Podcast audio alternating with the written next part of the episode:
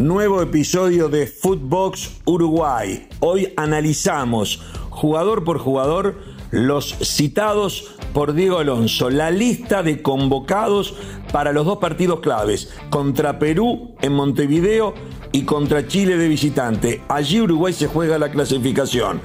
Hay resultados que se pueden dar para que Uruguay ya clasifique en la primera de las dos fechas. Pero hoy analizamos futbolista por futbolista para ver qué nos espera para esa doble jornada de eliminatoria. Footbox Uruguay con Sergio Gorsi, podcast exclusivo de Footbox.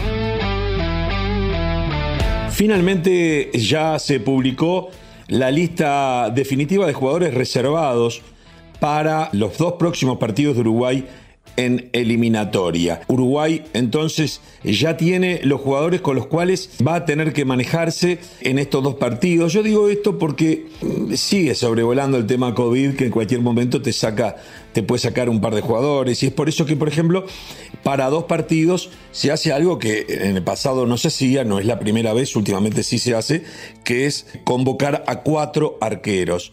Los cuatro arqueros son Sergio Rochet, el arquero nacional que creo que va a ser el titular. Va a estar Fernando Muslera, que vuelve después de una lesión que lo tuvo afuera eh, varios partidos. Vuelve Fernando Muslera, que está en el banco de suplentes eh, del Galatasaray en Turquía, pero que ha sido el golero histórico del ciclo Tavares. Obviamente faltó en la doble fecha pasada, donde estuvo Roget de titular.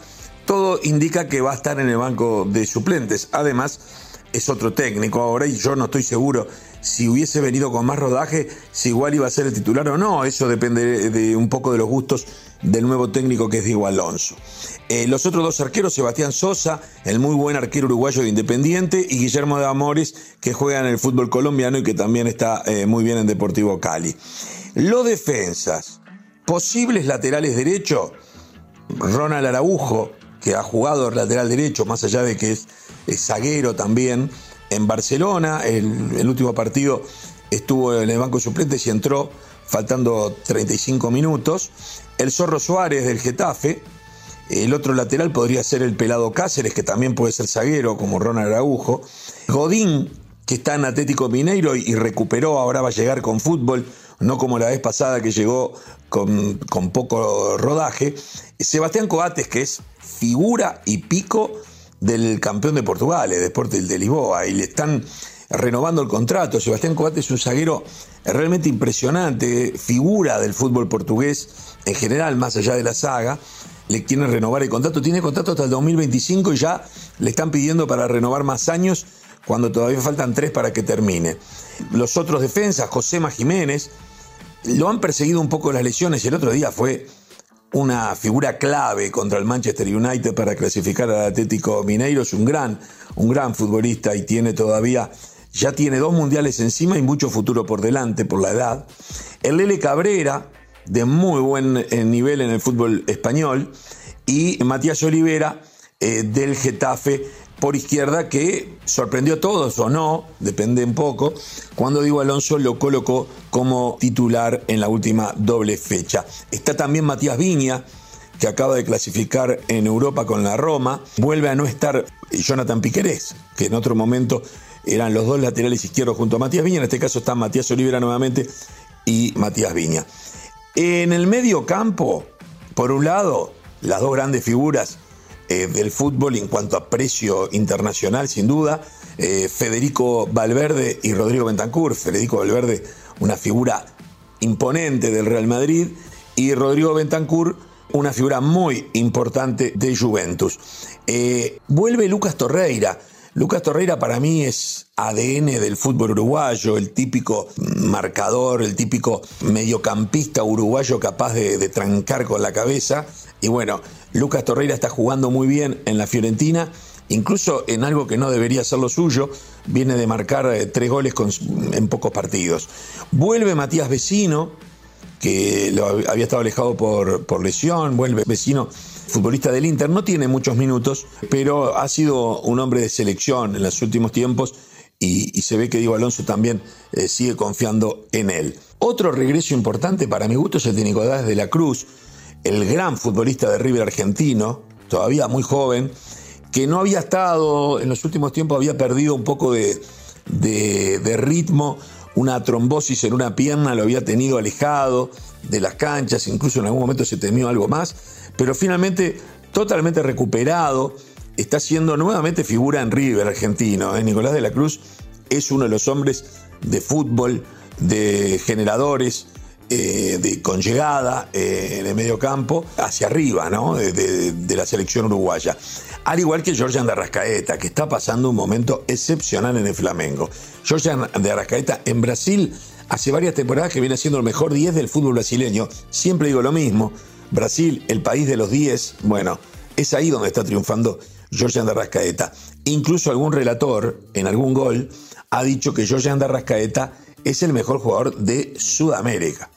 Em, en ese puesto o en esa zona del campo también aparecen Facundo Torres, el jugador ex Peñarol que fue transferido al fútbol de la MLS, de la cual había salido también Diego Rossi, que aparece nuevamente, también había sido jugador de Peñarol, triunfó en la MLS, pero ahora está con un buen momento en el Fenerbahce de Turquía. Así que Facundo Torres y Diego Rossi aparecen en esta lista. Y acá vienen las incógnitas. ¿Qué va a pasar con Facundo Pelistri?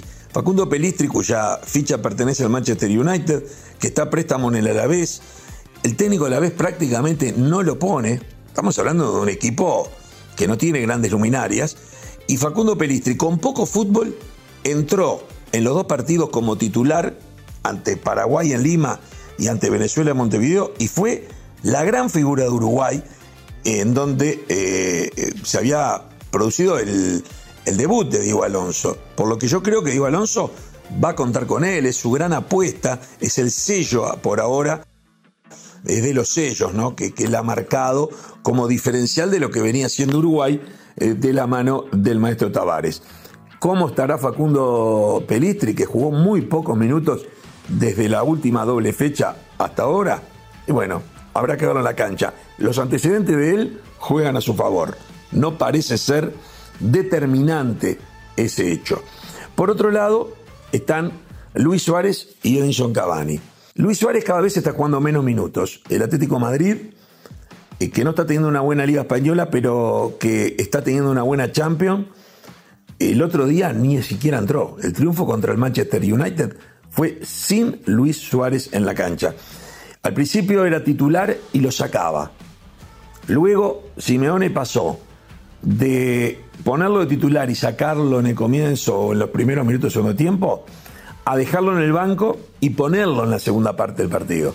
Pero lo fue sacando cada vez minutos y empezó a entrar faltando 30, faltando 25, faltando 20, faltando 15, faltando 8 y ahora directamente en un partido clave como fue el partido entre el Manchester United, ni siquiera entró. Llega con poco fútbol, veremos cómo, cómo reacciona y cómo está eh, físicamente y anímicamente, yo creo que no tiene problema porque Suárez está más allá del bien y del mal. Otro que está más allá del bien y del mal, pero que también viene con pocos minutos. Y al igual que Suárez, atención, Suárez y Cavani, voy a hablar de Cavani ahora, del Manchester United, el otro día entró faltando 15 minutos, juega muy poco, o no juega o entra faltando pocos minutos, difícilmente entre como titular. Suárez y Cavani tienen pocos minutos y no tienen gol. No es que tienen pocos goles, no tienen gol. Todo lo que le falta a Suárez y Cavani hoy le sobra a Darwin Núñez en Benfica. Eh, realmente es una actuación estupenda, gol de él para la clasificación ante el Ajax y meterse entre los ocho mejores de Europa. Eh, Darwin Núñez lleva como 30 goles en esta temporada entre distintos torneos. Es realmente un fenómeno entre goles y asistencias. Está presente en el marcador cada 70 minutos.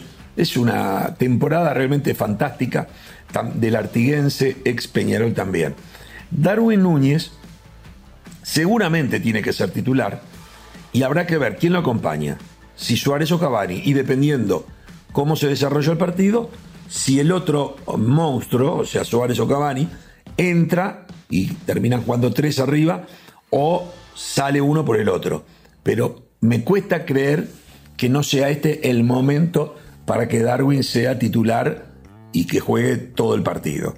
El otro delantero es Maxi Gómez, que, eh, bueno, ha sido un futbolista eh, que por lo general está en las convocatorias, ha faltado en alguna, pero Maxi Gómez también está, no está teniendo muy buena temporada de goles, Maxi Gómez. Acá claramente, como punta, Darwin Núñez es el que anda eh, mejor. Arriesgar un equipo titular parece difícil. Voy a hacer un ensayo, voy a intentar algo parecido a un equipo titular de lo que creo que va a ser Diego Alonso, no lo que haría yo. Roget en el arco, pienso que va a jugar Ronald Araujo, Josema Jiménez, Godín y Matías Olivera. Creo que es lo que va a ser en este partido contra Perú, lo que va a ser eh, Alonso. Pienso que yo no sé si yo pondría Torreira, pero yo no sé si lo va a poner, porque de local tal vez piense que no tenga que marcar tanto. Van a jugar Federico Valverde, yo lo pondría por derecha. Acá hay que ver. Puede jugar, a ver, voy a armar, voy a armar en medio campo. Nicolás de la Cruz por derecha, Federico Valverde, Rodrigo Bentacur, Giorgia Tarrascaeta. Hay muchos jugadores ahí, ¿eh? Y arriba, Suárez y Darwin para entrar, para empezar. Me parece que por ahí anda. Claro, acá no puse a Pelistri. Podría ser que juegue Pelistri en lugar de Nicolás de la Cruz por derecha, con eh, Valverde, Bentancur y por izquierda Georgian, o que Georgian juegue más arriba, que sea un medio campo de tres futbolistas y eh, Georgian sea un poco el enganche para Suárez y Darwin. No sé, por ahí puede ser la cosa, puede ser que le esté errando. No creo que le erre muchos jugadores. Le, podré, errar en dos o tres nomás. No, menos, en dos. Si le erro en dos es mucho. Veremos, después del partido analizaremos cómo anduvo. Lo cierto es que la selección uruguaya ya está en marcha. Hay que jugar los partidos el fin de semana a nivel internacional. El único del medio local es Sergio Rochet. El otro convocable del medio local, por las últimas citaciones, era Agustín Canovio, que acaba de pedir de irse de Peñarol para el Atlético Paranaense de Brasil, pero que está lesionado con una fractura en el rostro que le impide, le impedía jugar ya en Peñarol y que por supuesto le impide todavía debutar en Atlético Paranaense. Todavía no viajó, pero no puede estar en la selección uruguaya. Con esto entonces hicimos el análisis de lo que puede llegar a ser la selección uruguaya basado en esta lista de futbolistas, basado en lo que acaba de citar eh, Diego Alonso para los partidos del 24 y 29 contra Perú en Montevideo y contra Chile de visitante. Esto fue Footbox Uruguay con Sergio Gorsi, podcast exclusivo de Footbox.